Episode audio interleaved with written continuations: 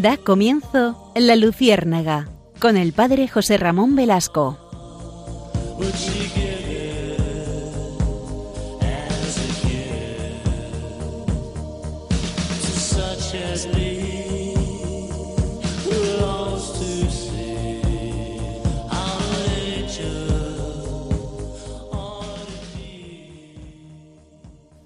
Corría el siglo XIII a.C., cuando los hebreos salieron de la esclavitud de Egipto guiados por Moisés, llevaban plata y oro que habían recibido los egipcios.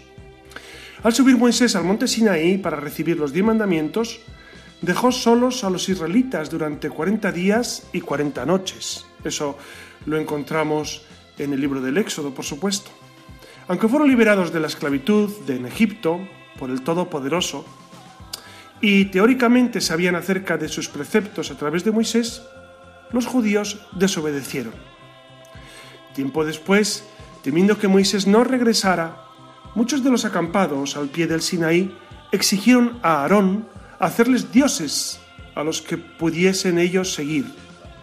Aarón reunió entonces los aros de oro de los israelitas, construyó un becerro con el oro fundido y ellos que exigieron dioses, declararon, Israel, estos son tus dioses, que te sacaron de la tierra de Egipto.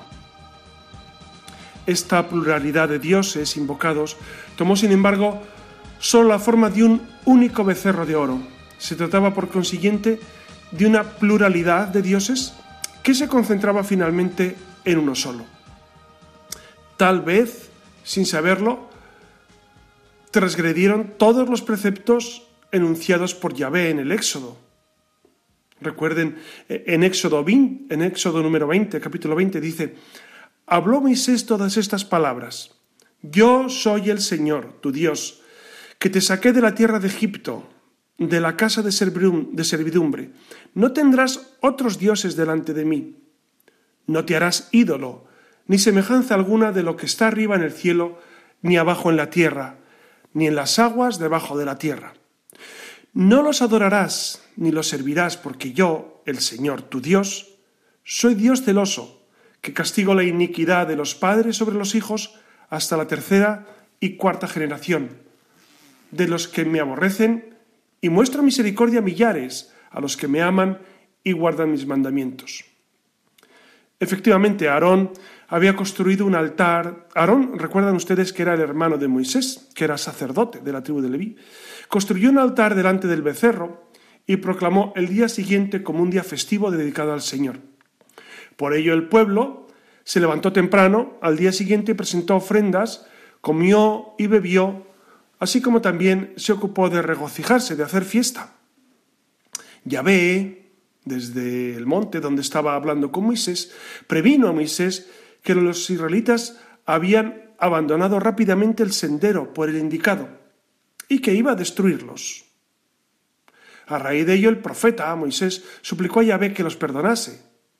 Solo entonces el Señor Yahvé desistió de hacer daño. Moisés entonces bajó del monte, pero al oír el holgorio y percibir el becerro de oro se enfureció y sin poder contenerse arrojó las dos tablas de testimonio, las tablas de piedra del decálogo, y las rompió. Seguidamente incineró el ídolo, el ídolo que era, que era un buey, lo molió hasta hacerlo polvo, echó sus cenizas en agua y forzó a los israelitas a beber el polvo en agua. Arrepentido, Aarón, su hermano, admitió haber agrupado el oro y haberlo luego fundido, mas solo pudo llegar a decir que ello salió que de ello salió un becerro. Acto seguido, Moisés se paró delante del acceso al campamento y dijo, Quien esté al lado del Señor, que venga conmigo. Y todos los hijos de Leví se agruparon junto a él. Moisés entonces les dijo, Así dijo el Señor, el Dios de Israel, póngase cada uno la espalda sobre el muslo, la espada, perdón, la espada sobre el muslo, y pasad y repasad por el campamento de puerta a puerta, y matad cada uno a su hermano y a su amigo y a su vecino. Y los hijos de Leví hicieron conforme a la palabra de Moisés, y cayeron ese día tres mil hombres del pueblo. Buenas noches. Una vez más estamos unidos por las ondas en este programa de la Lucierna. Y hoy vamos a tocar un tema de continua actualidad, iba a decir de rabiosa, pero es eh, no solamente es de ahora. Como ven, esto es, este texto que les he leído, extraído del Éxodo, es del siglo XIII antes de Cristo. Son las idolatrías. Las idolatrías que desde siempre han estado presentes en la vida de los hombres. La idolatría significa abandonar al Dios verdadero y lanzarse a otros dioses, adorar otros dioses, querer otros dioses. Como ven, incluso al pueblo judío le ocurrió, le ocurrió esto, que, que precisamente Dios quería hacer un pacto con ellos y ellos abandonaron la verdad. Ellos dejaron al Dios verdadero por otros dioses. Y fíjense que, que, aquel pueblo judío había recibido grandes señales de Dios. Dios había estado muy cerca de ellos, sin embargo, fíjense cómo ellos rechazaron esa presencia de Dios. Hoy en día hemos visto cómo eh, muchos ídolos eh, siguen pendientes. ¿Por qué he elegido hoy este tema? Pues, pues porque todavía tenemos en nuestras mentes, en, nuestras, eh, en nuestros oídos, en nuestros ojos, las imágenes de lo que ha ocurrido con la muerte de un futbolista. Un futbolista que a los 60 años ha fallecido, se llamaba Diego Armando Maradona, ha fallecido y, yo me he quedado perplejo ante eh, la idolatría del mundo hacia estos hombres, los futbolistas, los cantantes. Ya, estábamos un poco inquietos, pero realmente estos eventos lo que hacen es aflorar lo que lleva el corazón de muchas personas. Hacen em, visualizar y concretar esos ídolos de barro que al final no, no son modelos en absoluto. Piensen que, en concreto, Maradona, eh, bueno, futbolísticamente es indudable que debería ser muy bueno, eso no, yo no, no soy eh, quien para valorarlo ni para discutirlo, pero es verdad que no se puede plantear como un modelo, y menos decir, decir que era el dios de, de, pues de, sus fans. ¿no? Eh, es una idolatría tan, tan flagrante tan, tan mezquina, tan extraña al ser del hombre, que cómo no nos va a inquietar que tanta gente tienda sus ojos hacia estos ídolos de barro, pero al final eh, son ídolos simplemente por una parte de su vida, por, bueno, por jugar bien al fútbol y el resto de su vida no es nada encomiable, no es eh, nada ejemplar eh, por lo que sabemos de, los medios ¿no? y porque le hemos visto en muchas ocasiones en muy mal estado. Entonces, yo quiero hacer eh, estas reflexiones con ustedes en esta noche, sobre todo para ponernos en guardia de tantos ídolos, no solamente estos futbolistas, que, realmente son muchos ídolos. Fíjense que incluso los adolescentes y gente más mayor visten como los futbolistas, se peinan como los futbolistas, se tatúan a los futbolistas. Eh, me parece tan tremendamente ridículo todo que no puedo por menos de alzar la voz ante esto, porque realmente es extraño que en nuestro mundo eh, se viva esta idolatría. Una idolatría que, yo la consideraría, junto con Gerardo Castillo Ceballos, que es profesor de la Facultad de Educación y Psicología de la Universidad de Navarra, la consideraría como la idolatría que, que, es una auténtica plaga de la posmodernidad, una plaga. Es verdad que Chesterton había anunciado que cuando olvidamos al Dios verdadero, cualquier Dios nos sirve, y es evidente. Eh, fíjense, hace años se tenía una gran admiración, hace años me refiero, pues quizá hace 30 años, una gran admiración al Che Guevara. Recordarán ustedes que muchos adolescentes tenían o teníamos un póster del Che Guevara o, una cierta admiración, etcétera, etcétera, como si fuera eh, pues un, un semidios, ¿no? De hecho, él había dicho, prefiero morir de pie que vivir arrodillado. Y fíjense que mm, yo he pensado mucho en esta frase en mi vida, porque mm, antes o después te tienes que arrodillar. El ser humano no es capaz de, eh, por sus capacidades mínimas, ínfimas, no es capaz de vivir eh, siempre en pie, siempre diciendo aquí estoy yo y yo me valgo por mí mismo y yo me las sé todas y yo venzo todas las dificultades. Es imposible. Antes o después tienes que arrodillarte o ante el Dios dinero, o ante el Dios prestigio, o ante el Dios salud, o ante el Dios eh, quién sabe lo que me va a pasar en la muerte, etcétera, etcétera, ¿no? Entonces, claro, aquellos ídolos han muerto. Luego cuando estudias la vida de estas, de estas personas, por ejemplo, eh, este, el Che Guevara, pues te das cuenta eh, que no es nada, nada, nada ejemplar. Nada ejemplar en muchas cosas de su vida. En algunas sí, pero en muchas otras no nada ejemplar. Claro, necesitamos realmente modelos que nos, que nos iluminen, que nos fortalezcan. Fíjense que la pedagogía del héroe, que siempre ha estado presente en, la historia de la Iglesia, pedagogía del héroe, ¿qué es? Es proponer a los niños, adolescentes, a, los jóvenes en general, a todo el mundo, proponer modelos buenos, que eran los santos. Los santos son modelos de, de bondad, de amor a Dios, por supuesto, de amor a los hermanos.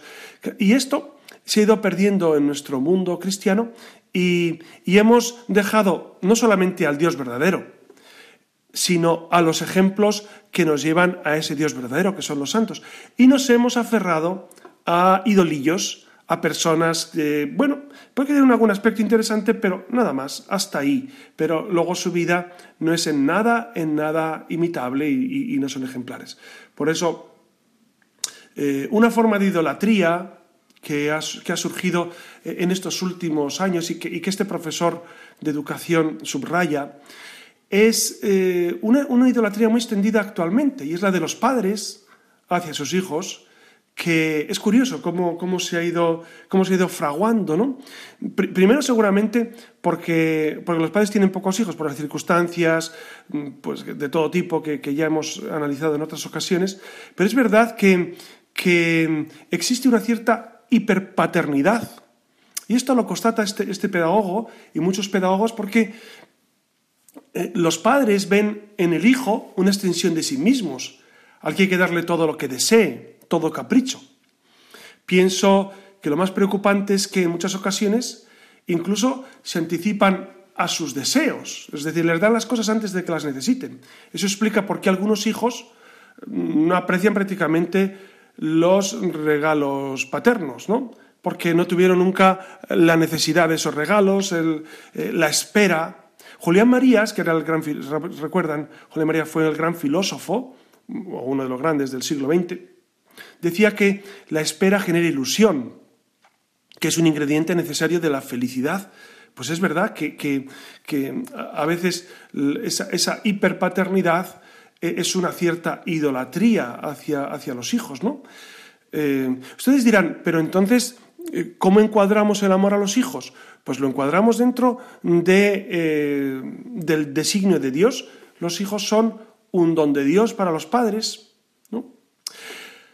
Y como don de Dios, pues pertenecen a Dios, ¿no? Dios nos los ha prestado son un préstamo, no, son, no son propiedad. Eso, mira, ni siquiera, ni siquiera cuando dijo la ministra son propiedad del Estado. No, no, no, ni del Estado ni de los padres. Son de Dios, son de Dios. Y los padres tienen el deber, el deber de amarlos, de quererlos, de, eh, de, llevarlos a buen puerto, ¿no? Eso sería, eso sería eh, eh, el plan de Dios, ¿no? Y entonces así nos ubicamos bien y no idolatraríamos a los hijos ni a las personas en general. Es verdad que la idolatría a veces tiene su origen en una decepción. ¿no? Es verdad porque muchos idolatran porque están decepcionados. Es decir, em, buscan bienestar en, lo material y, no encuentran, no encuentran ese, esa plenitud. ¿Y entonces qué hacen? Pues eh, además de quedarse tristes y vacíos interiormente, buscan dioses, dioses ideados por el hombre, con la esperanza de que ese, esa referencia, ese culto idolátrico, al final llene su vacío existencial. Es verdad que, si, si, interiormente estás vacío, necesitas cómo llenarlo. Y cuando te das cuenta que las cosas materiales no te satisfacen, por más coche grande que tengas, o casoplón inmenso, o vacaciones alucinantes de varios meses en, los lugares más exóticos del mundo, pues eso, eso no te llena. Es verdad que, que la idolatría ha existido en todas las épocas históricas, ¿no? Lo que cambia es el tipo de ídolos. Actualmente ya no se adoran objetos que representan la divinidad. Recuerdan ustedes la Pachamama famosa que, fue escandaloso, ¿no? el, eh, pues el ensalzamiento de, la, Pachamama que significa la madre tierra. Nosotros no adoramos eh, ídolos. De hecho, de hecho, los misioneros en América y en África fundamentalmente, lucharon denodadamente para que los pueblos dejaran de adorar ídolos, ídolos de los cuales el, mal espíritu, el demonio, se sirve para desviarnos de la acción de Dios. Dense cuenta de una cosa, todo lo que nos desvía de Dios, y los ídolos son eh, algo flagrante en este, en este ámbito, todo procede directa o indirectamente del mal espíritu. Todo lo que sea eh, rechazar a Dios, abandonar a Dios, dejar a Dios de lado, querer menos a Dios, no procede del buen espíritu, evidentemente. Entonces, todos estos cultos, eh, pues son precisamente precristianos. ¿no? De hecho, fíjense, los, evangelizadores, cuando, cuando, llegaron a América, eh, ¿qué ocurrió? Que tuvieron que luchar fuertemente contra la idolatría. La idolatría que les llevaba, por ejemplo, al incesto, a, los sacrificios humanos, a la crueldad, a, comportamientos inhumanos. Dense cuenta de una cosa. Miren, los mayas, por ejemplo, ofrecían sacrificios humanos a, los ídolos. Claro, luego los ídolos muy de Dios no debían ser, muy cercanos a, la ley natural no debían ser, cuando cercenaban la vida de los demás. Y como eso, múltiples circunstancias. Por eso, gracias a que el cristianismo llegó a América en concreto, no solamente a América, pero ha llegado a todas partes del mundo, pero me refiero a América, que lo conocemos bien, eh, pues gracias a eso, las personas vivieron con más armonía, con más paz, que previo al cristianismo. Es verdad que esos ídolos al final eh, enganchan a muchas personas. Por eso eh, Vamos a, vamos a, escuchar un tema que es el de San Agustín, Tarde te amé, hermosura tan antigua y tan nueva, porque San Agustín estuvo enganchado de los ídolos y sin embargo, eh, cuando descubrió al Dios verdadero, transformó su vida. Escuchamos y meditamos en esto. Tarde te amé,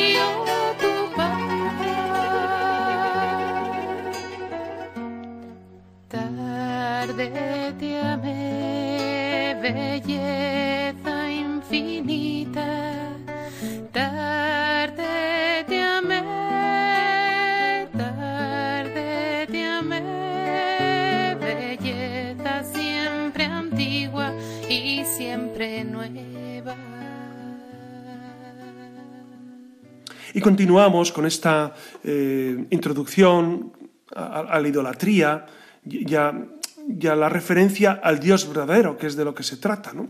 Les contaba antes de, este, este tema que, mm, que la historia se ha dado la idolatría eh, en, en- en múltiples ocasiones. Actualmente, eh, las idolatrías no solamente son hacia los hijos, que decíamos antes, o hacia la familia, o hacia la salud.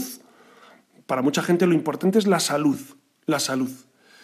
Ya, pero la salud es eh, la salud es un, es un idolillo de barro que antes o después se te va a ir.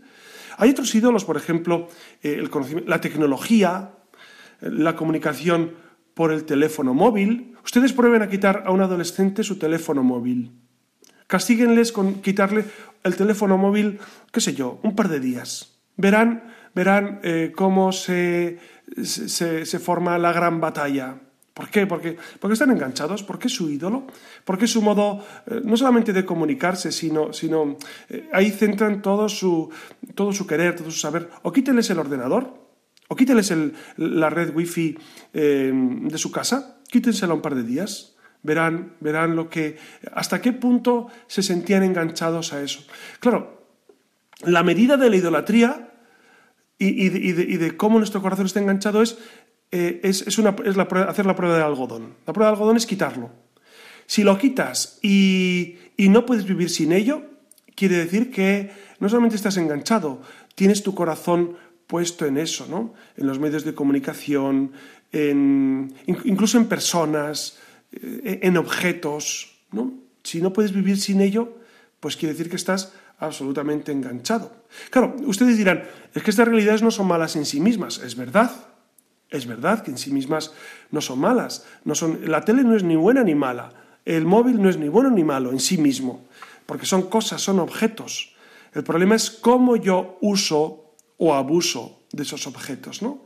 Claro, eh, San Ignacio de Loyola, al inicio de los ejercicios, pone en el número 23 del libro de los ejercicios, dice el hombre es creado para alabar, hacer reverencia y servir a Dios nuestro Señor. Fíjense, justo lo contrario de la idolatría. Repito, el hombre es creado para alabar, hacer reverencia y servir a Dios nuestro Señor. Y haciendo esto, salvar su alma, que es en el fondo lo que, lo que se pretende, ¿no? Al final, todo lo que queremos es salvar el alma y irnos al cielo al final de nuestra vida. Y continúa diciendo San Ignacio, y las demás cosas sobre la faz de la tierra se deben usar tanto en cuanto nos ayude a conseguir el fin. Tanto en cuanto usaré de las cosas, tanto en cuanto. Y continúa diciendo, por lo tanto, es menester hacernos indiferentes. Es decir, es necesario ser indiferentes. ¿Indiferencia qué es? Indiferencia es señorío, es estar por encima de las cosas, es usarlas sin que te eh, copen el corazón, sin que te agarren el corazón y al final eh, eres, eres eh, esclavo de esas cosas. ¿no? Los que idolatran son esclavos de esos ídolos, evidentemente, porque les priva absolutamente de la libertad. Eh, detrás de la edición, por ejemplo, a la televisión, suele ocultarse esa idolatría, ¿no? Para, para superarla, no es eficaz plantear la batalla en el terreno de la televisión, o televisión o nada, sino eh, en suplir, en suplir. Groucho Marx decía, yo encuentro la televisión bastante educativa. Cuando alguien la enciende en casa, me marcho a otra, habitación y leo un buen libro. ¿Ven? No se trata de quitar, sino de suplir, de sublimar, de, de ofrecer alternativas. ¿no? Pero hay otros ídolos más preocupantes que estos que hemos dicho, muy ligados a una sociedad que exalta el individualismo, el egocentrismo, y que se ha hecho cada vez más tolerante con los caprichos del yo. Es una sociedad que enaltece el culto a la personalidad y elige como ídolos, como les decía, a personas populares, a futbolistas, a cantantes, a, bueno, a, gente que triunfa, en a actores, actrices. Esta forma de idolatría encierra una gran injusticia, porque, eh, claro, se ensalza personas que tienen una cierta habilidad, pero mm, ¿quién idolatra, por ejemplo, a grandes investigadores científicos o a grandes premios Nobel de, de literatura, de ciencia? Nadie, o casi nadie, vamos. Entonces, e, es curioso cómo mm, la idolatría hacia las personas se centra pues, e, e, en estos que, que, son del mundo de la farándula, del mundo de la, de la apariencia, del aparentar, pero eh, el mundo del conocimiento. Ustedes recuerdan que, que cuando murió Michael Jackson en el año, en junio de 2009, hace ya 11 años, fue desoladora eh, esta muerte para muchos de sus fans. Incluso eh, por lo menos 15 de ellos se suicidaron. Se suicidaron. Esto, esto es increíble. Es increíble. Quiere decir que, que, tenían la cabeza eh, puesta simplemente en esa idolatría y, no, y, no, supieron ver las cosas desde un punto de vista mayor. ¿no? Claro, todas estas formas de idolatría moderna suelen tener un rasgo común y es el amor a uno mismo, el amor a uno mismo. El, dinero y el placer tienden a ocupar el lugar supremo en la escala de valores de la vida de muchas personas. Hoy se vive para ganar dinero o para gozar la vida. ¿no?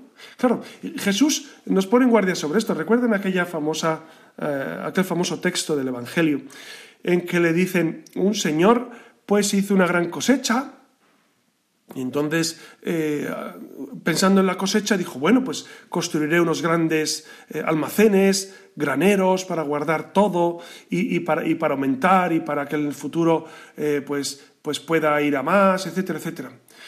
Y Jesús concluye la parábola, insensato, ¿quién te asegura ni un día de vida?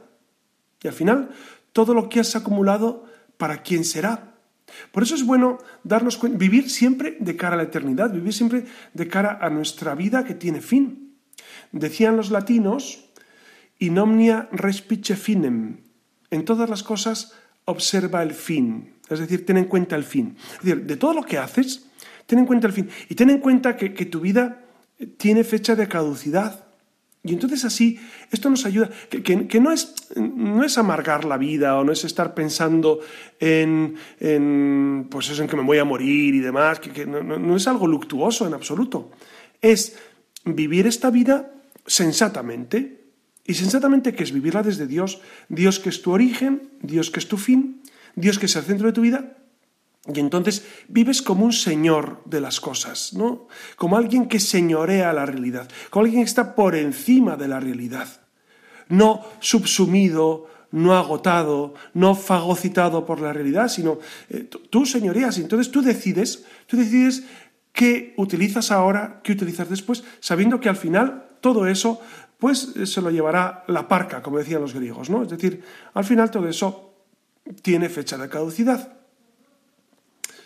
Decía eh, el, gran Aristóteles que algunos esperan del dinero cosas, o del, en general de las riquezas, cosas que no les pueden dar, ¿no? Y dice, dice Aristóteles, la seguridad está en el nomos, en la concordia de hombres libres que buscan la vida nueva, de ninguna manera en la riqueza. Fíjese, Aristóteles siglo V antes de Cristo. Repito, la seguridad está en la concordia de hombres libres que buscan la vida nueva, nunca en la riqueza. Porque la riqueza eh, es algo tan, tan, tan fatuo, ¿no? Es decir, bueno, eh, con tener con qué comer y con qué vivir es suficiente. Pero es verdad que, en ocasiones se pone el corazón con demasiada, con demasiado frenesí en esta realidad, en la realidad de tener, de, querer sobresalir. Fíjense, ocurre eh, para muchas personas la casa, y esto lo he observado, y ustedes también lo habrán observado, ¿no? tener una casa grande para ellos es signo de que, de, que tienen un estatus social, etc. O, tener dos, es decir, tener una donde viven habitualmente y otra para el verano, otra para, bueno, que, bueno, eso, de entrada no sería problema. El problema es si pones tu corazón en ello, si para ti todo tu mundo es tener una casa grande y ya, o tener un coche inmenso, el mejor coche, bueno, y, no usarlo y dejarlo ahí aparcado porque no, lo necesitas, etcétera, ¿no? Al final depende, las cosas no son buenas ni malas, como, como digo. No es bueno o malo tener un casoplón o tener el coche último modelo o tener las vacaciones más originales de la historia. Ese no es el problema. El problema es si realmente eso lo usas para, primero, para vivir tú íntegramente y tu familia. Y segundo, para vivir eh, de cara a los demás.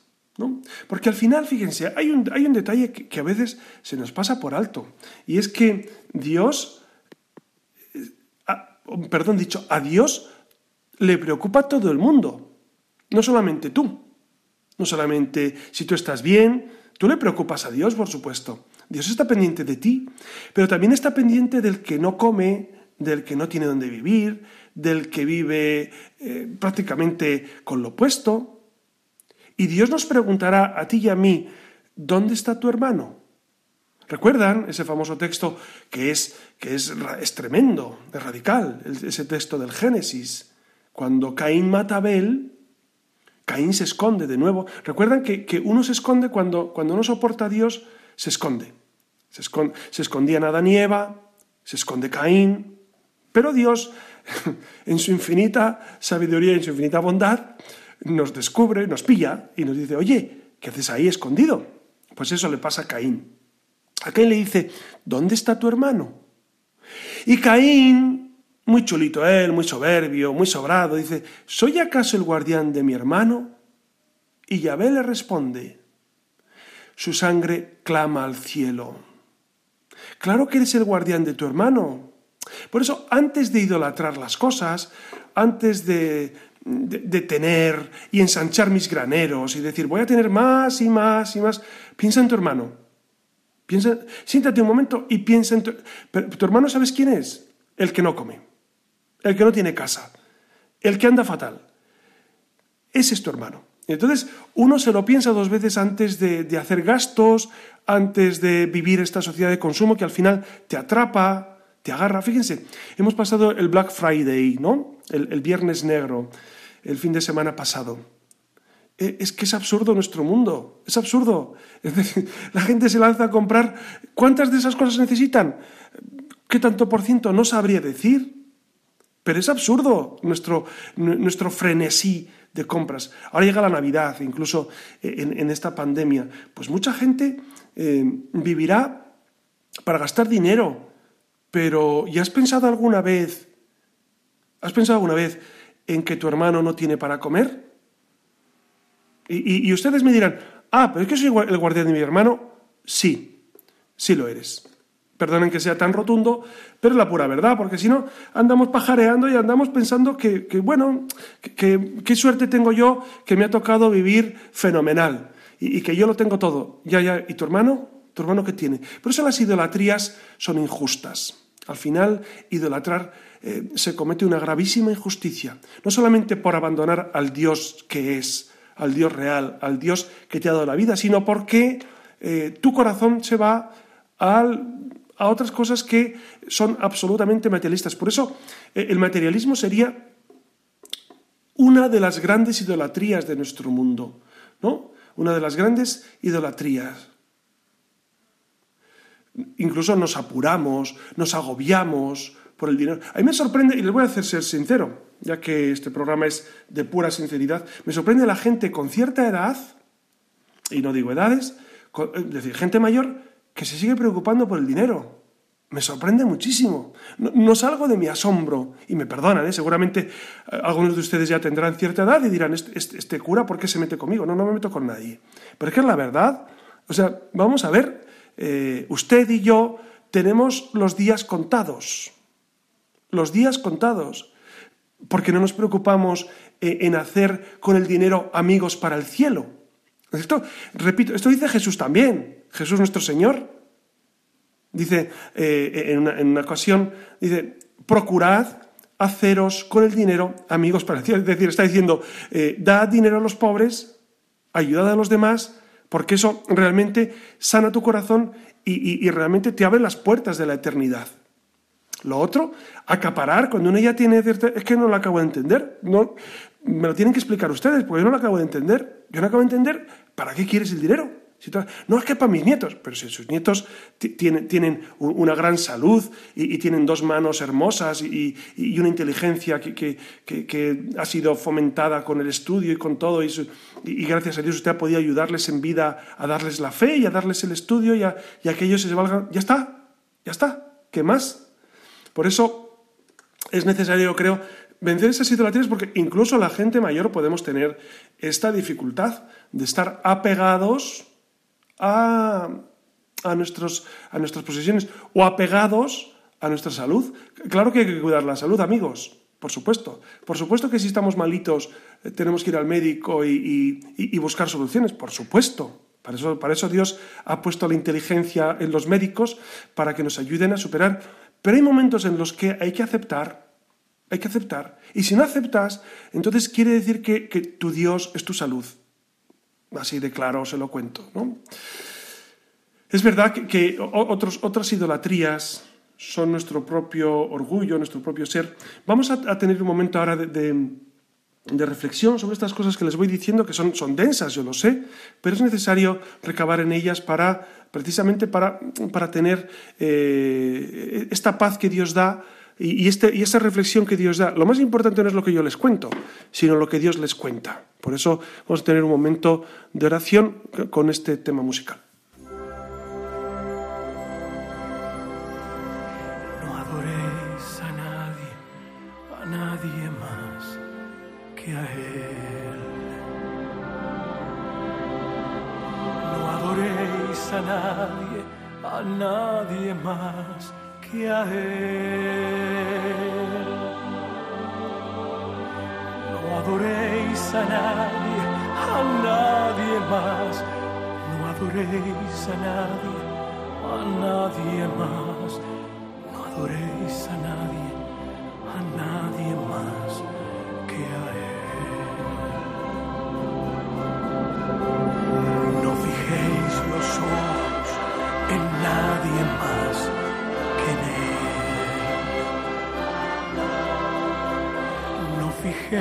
los ojos en nadie más que en Él.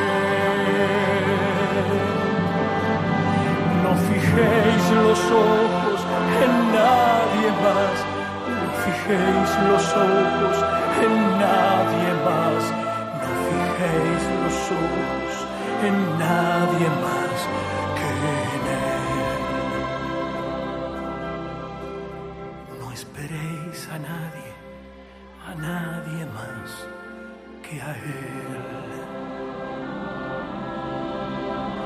No esperéis a nadie, a nadie más que a Él. No esperéis a nadie, a nadie más, no esperéis a nadie, a nadie más, no esperéis a nadie a nadie más que a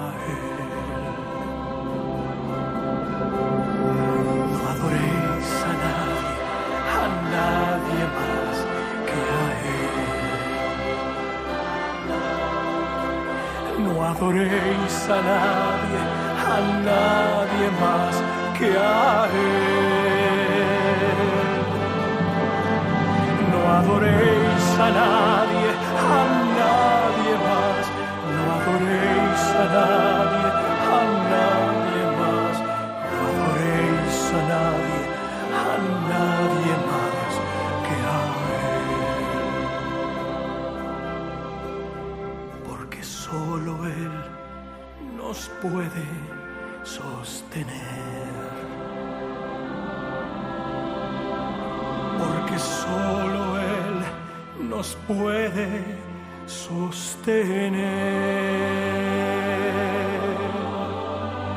No fijéis los ojos en nadie más, no esperéis a nadie, a nadie más, no adoréis a nadie, a nadie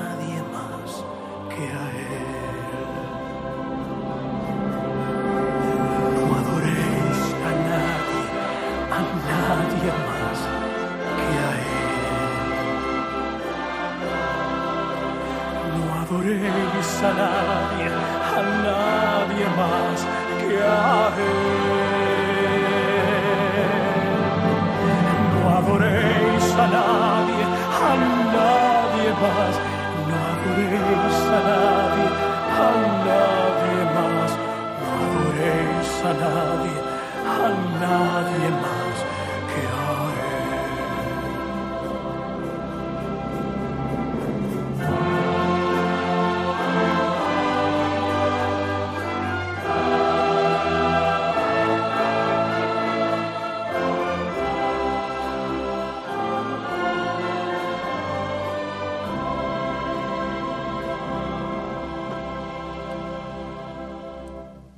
Otra de nuestras grandes idolatrías es eh, precisamente nuestro propio yo, nuestro orgullo.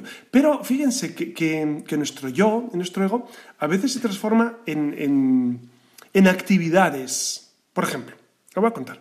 Eh, eh, personas que, que trabajan, qué sé yo, no les voy a exagerar, pero hay personas que trabajan 80 horas a la semana porque tienen su empresa, porque... Claro, es que es, que es necesario. Uf, eh, yo, yo dudaría bastante. Dudaría bastante de muchas, no de todos, pero de muchas personas que, que- dedican horas y horas a su trabajo. ¿Por qué? Porque en el fondo se sienten realizados allí. Les voy a confesar cosas de la vida real, ¿no? Hay gente que, que se siente mucho más realizada en el trabajo que en la familia. ¿no? Esto le pasa algunos varones, supongo que a mujeres también, pero, pero eh, suele ser una idolatría mm, de varones fundamentalmente, que pasan larguísimas jornadas en el trabajo, eh, pues eso, haciendo sus cosas y, con, y fuera de casa. ¿Por qué? Porque evitan llegar a casa pronto, evitan. Y entonces, al final, eh, se sienten realizados en su trabajo, sienten su plenitud en su trabajo, entonces a eso le dedican mucho tiempo. Claro, al final, ¿qué ocurre? Que la cuerda se rompe por el lado más flojo. Y si tú dedicas muchísimo tiempo a tu trabajo, al final eh, te estás casando con tu trabajo, más que con tu familia, o con tu esposa, con tus hijos, etcétera, ¿no? Entonces, eh, esas idolatrías se dan. O la idolatría que les decía antes, que se da también mucho en varones. Y, y me van a decir, ¿esto es ridículo? Pues sí lo es, pero, pero existe. Idolatría hacia los coches. Y dirán, pero esto es ridículo, porque los coches son objetos. Pues sí, pero hay personas que viven pensando que tener el grandísimo coche es lo más grande que puede ocurrirles en la vida, o el coche último modelo, o, demás. Claro, es una locura, es una locura, porque al final todo eso, ¿de qué te sirve? Si pierdes tu corazón, si desvía tu corazón de Dios o tu corazón de, de la familia. Otros que para su idolatría es, es el pueblo. Les voy a contar cómo. Los domingos por la mañana. Esto, esto lo dice la gente, ¿no? Dice, no, no puedo ir a misa. Digo, ¿y eso? No, porque tengo que ir al pueblo. Vamos a ver. ¿Y, en el pueblo no hay misa?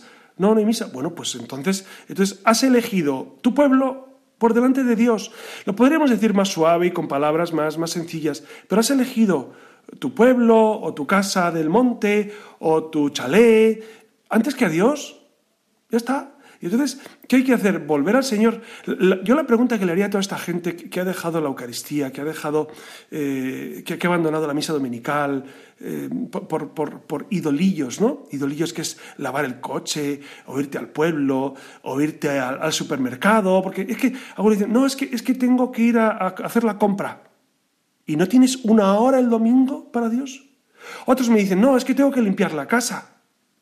¿Y no tienes una hora para Dios?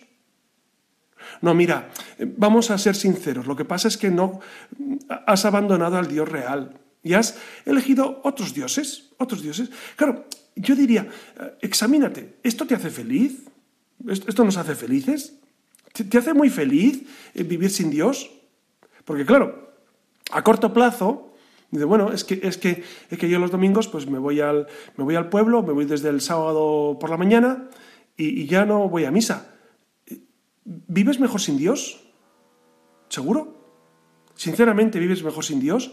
¿Vives mejor sin la esperanza que Dios te da? ¿Sin la fe del Señor? Porque lo dudo mucho. Lo dudo mucho. Claro, a corto plazo, ¿sabes lo que pasa? Que, no ir a misa el domingo no te, no te, produce urticaria.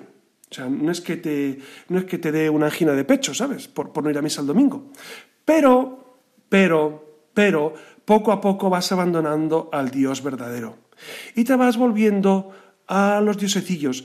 Y al final eso va contra, no solamente contra Dios, contra la ley natural, y al final lo pagas. Por eso, es necesario una y otra vez insistir en que es necesario volver al Dios que es, no al Dios que nos hemos inventado, no al Dios... Algunos tienen un Dios de bolsillo, ¿no? Como diciendo, bueno, yo utilizo a Dios, le pido cuando estoy muy enfermo. Eso es tener un idolillo. Esto es como los romanos, ustedes saben que los romanos, durante el imperio, tenían ídolos, eh, dioses lares. Los dioses lares eran, eran pequeños muñequitos, pues de, de 10 centímetros o menos, que guardaban en una bolsa, que eran los dioses de la casa. El lar era la casa y los, dejaban en el suelo de su casa para que les protegieran. Entonces sacaban de vez en cuando los idolillos y los miraban y supongo que les, les dirían algo, les rezarían. Pues así me imagino yo algunas personas. Es decir, tenemos como diosecillos, un diosecillo que lo tenemos en el bolsillo lo sacamos de vez en cuando para pedirle, oye, dame salud, oye, sálvame de esto, oye, que me toque la lotería, a ver si es posible, oye, que... Pero eso es, una idolatría. Tienes a Dios como si fuera un muñeco, como si fuera un pelele. Pelele significa muñeco, ¿no? No, es que, es que, es que eso no te... Claro, y entonces no me extraña que luego la gente diga, no, pues yo dejé a Dios, porque le pedí no sé qué y no me lo dio. Claro, pero tú qué te pensabas que era Dios? ¿Te pensabas que a Dios lo puedes utilizar? ¿Te pensabas que a Dios lo puedes meter en el bolsillo? ¿Te pensabas que a Dios lo puedes dejar para cuando haya un funeral o una boda o una primera comunión? El resto del tiempo, bueno, yo voy a mis cosas, a mi aire. ¿Te pensabas que eso iba a funcionar? Te equivocaste. Te equivocaste, ¿no? Porque dice el Señor, el día del Señor vendrá como un ladrón. En aquel día los cielos desaparecerán, desaparecerán con un estruendo. Esto lo hemos leído estos últimos días en el Apocalipsis, o en la segunda carta de Pedro también lo dice. ¿No? Eh, claro, eh, eh, el Señor vendrá a tu vida, pero de distintas maneras, no necesariamente con una gran catástrofe, sino con, pues con pequeñas dificultades. Con pequeñas dificultades tocará tu puerta y dirá, ¿cómo anda tu fe? Y tú dirás, pues Señor, pues no, o sí, la tengo muy acrecentada y tú eres el Dios de mi vida. Por eso es necesario, yo creo, renovarnos interiormente y decir, bueno, vamos a, vivir desde Dios de verdad. Vamos a dejar las cosas que nos apartan de Él, ¿no? Porque en el fondo, en el fondo es, el, es seréis como dioses. Recuerdan que en el Génesis, en el Génesis 3, eh, ¿qué le dice el demonio a Adán y Eva? ¿Cómo les tienta? No, es simplemente comer del fruto del árbol, sino les dice, seréis como Dios, seréis como Dios. Es decir, tú llegarás a elegir qué está bien y qué está mal. ¿Qué es lo que estamos viviendo ahora? Estamos viviendo una realidad en la que eh, muchas personas piensan que son como Dios, que están por encima de Dios, que para ellos la ley natural no cuenta, que, ellos eh, pueden usar las cosas como les dé la gana, ¿no? Sin, sin ninguna referencia a Dios. Porque ah, incluso te dicen, no es que Dios te ata. No, no te ata. No te ata. Por amor, por amor, vives unido a Él. Y entonces ese amor hace que tú vivas conforme a lo que quieres. Los que, de ustedes que están casados me van a entender rápidamente. Cuando ustedes se han casado, eh, es, es por amor. Claro, y, desde fuera podría decir la gente, pero te has atado. No, no, ¿cómo me he atado? No, no, al contrario, me he liberado. Porque yo quería estar con esta persona y por fin me he liberado para estar. Y, he dejado todas las demás cosas que esas sí me ataban y no me deja, porque yo en mi casa, vivía mis cosas, pero ahora me he juntado a esta persona por amor. Entonces, no es atar, sino liberarme. Pues eso ocurre con Dios, igualito. Con Dios no nos atamos cuando nos unimos a Él, cuando vemos los mandamientos, al contrario, nos liberamos, nos liberamos. San Pablo hablaba continuamente de esta realidad, de esta liberación que produce eh, eh, vivir con el Señor, liberación de los ídolos, de los ídolos, de, todo eso que nos ata, que, nos aparta del Señor. ¿no? Bueno, como ven, en este programa eh, hemos, hemos abundado ampliamente sobre estos idolíos a raíz de, esa, de ese fallecimiento de Maradona que a mí me ha impactado por lo absurdo del comportamiento de la gente, ¿no? Y por ese decir Dios ha muerto. De hecho, un titular de un periódico decía Dios ha muerto. Claro, esto a mí me recordaba a Nietzsche. Ustedes saben que Nietzsche, que murió en el año 1900, pues, o sea, hace siglo y medio más o menos dijo lo mismo. Dios ha muerto, aquí lo hemos enterrado, viva el superhombre. Lo cual, permítame que les diga que es absolutamente contrario al sentido común, ¿no? Y, a veces perdemos el sentido por estos ídolos. Por eso hay que estar muy en guardia para evitar ídolos humanos, que son estos personajillos que les he dicho, ídolos materiales, que es eh, precisamente eh, la economía, el tener, el poseer, etc. O mi yo, que al final soy mi propio ídolo, soy ídolo de mí mismo y por verme encumbrado soy capaz de cualquier cosa. Son, son las idolatrías que tenemos que vencer. ¿Saben quién nos ayuda a vencerlo? El Señor. El Señor que ahora en Adviento viene a, colmar nuestras expectativas. Nosotros esperamos. Alicia les decía que algunos padres regalan a los niños cosas que no esperaban y que por lo tanto no valoran.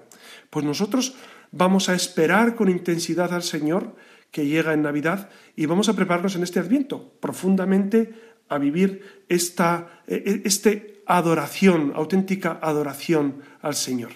Por eso eh, les encomiendo, para que el Señor nos ayude a todos, que tengan muy buena noche y quedo de ustedes, amigo José Ramón Velasco.